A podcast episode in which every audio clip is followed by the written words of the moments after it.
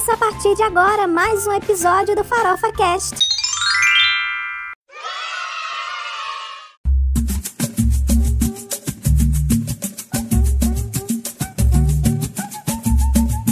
Oi, gente!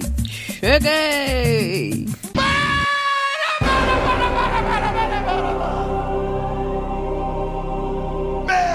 do céu! Se não segue o Farofa Cast no Instagram, já está mais do que na hora de seguir, viu? Só buscar arroba farofa underline cast. Não vai perder o conteúdo que eu estou compartilhando por lá.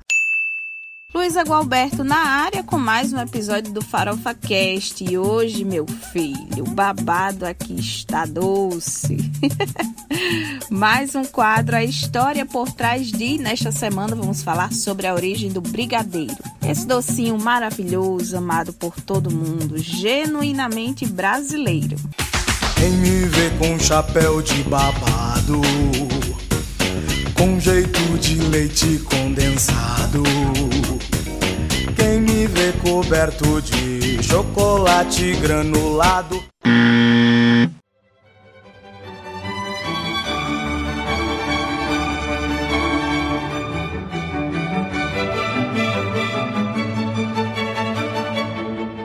Chocolate em pó, manteiga, leite condensado e granulados de chocolate. Eis uma combinação sem erro e um docinho perfeito para angariar recursos para a campanha de Eduardo Gomes, candidato à presidência da República em 1945 e brigadeiro da Aeronáutica. Sim, a criação do brigadeiro genuinamente brasileiro e indispensável em qualquer festinha infantil tem uma ligação direta com a política nacional da década de 40.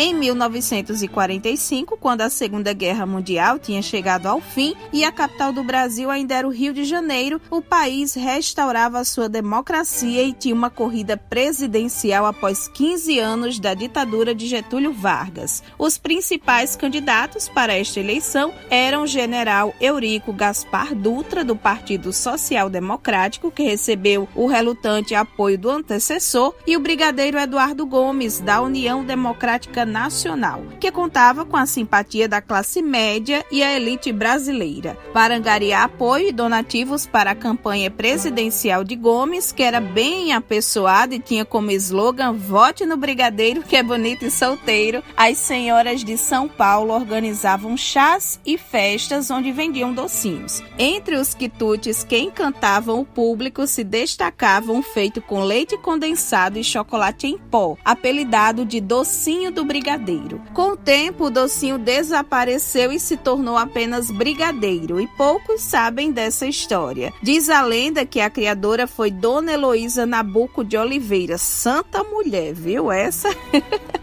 uma das senhoras do fã-clube de Gomes. Ela levou esse doce e deu o nome de Brigadeiro para homenageá-lo. E vale ressaltar que o Brigadeiro Eduardo Gomes não venceu as eleições, mas sorte a nossa que esse docinho se popularizou bastante e hoje faz a nossa alegria.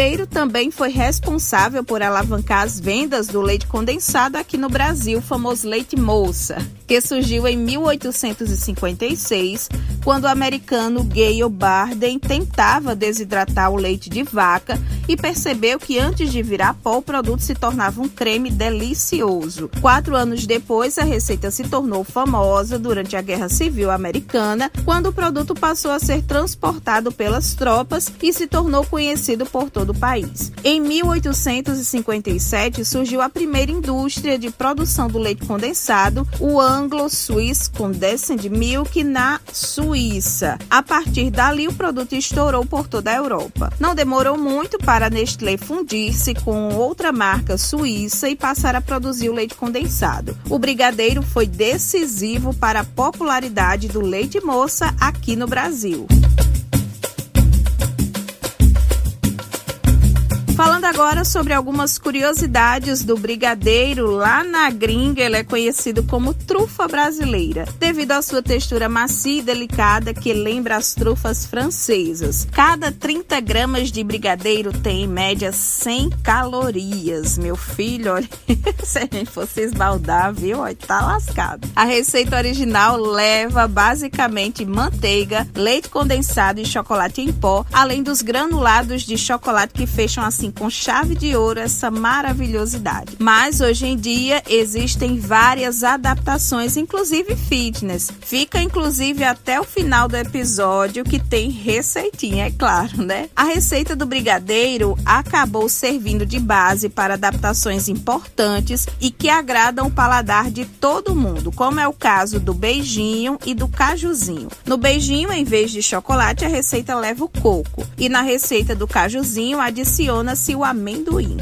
E agora, partindo para a receita, que eu sei que é o que vocês adoram, quero compartilhar a minha versão de brigadeiro fit, aquele para você comer sem culpa e nada de ser um negocinho assim sem gosto, não. É bem gostoso mesmo. Vamos precisar de 200 ml de leite de coco, 3 colheres de sopa de cacau em pó 100% sem açúcar, 2 colheres de sopa do adoçante da sua preferência. Eu uso uma geleia de tâmaras que eu mesma faço aqui em casa casa e adoça e fica perfeito. E também uma colher de sobremesa de manteiga. Leva tudo ao fogo e mexe sem parar. Se você quiser a versão de colher, pode desligar assim que a massa desgrudar da panela. Mas se quiser uma versão para enrolar, só deixar cozinhar mais até chegar ao ponto de brigadeiro. Para decorar, você pode usar granulado sem açúcar ou tradicional mesmo. Só se deliciar com essa maravilha que não fica a dever em nada do brigadeiro tradicional gente sabe que não vai ter o mesmo sabor, porém é tão gostoso quanto. Inclusive, eu sugiro você utilizar o leite de coco industrializado, porque ele é mais grossinho, mas também pode ser o natural. Basta bater com menos água para ficar bem mais concentrado.